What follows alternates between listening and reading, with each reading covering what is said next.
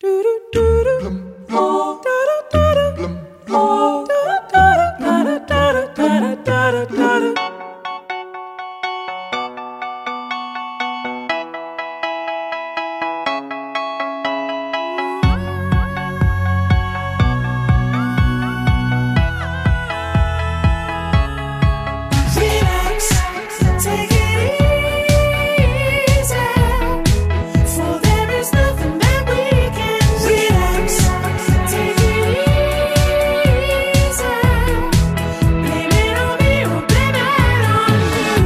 Desde 1912 que na Coreia do Sul apenas os invisuais podem ser massagistas licenciados.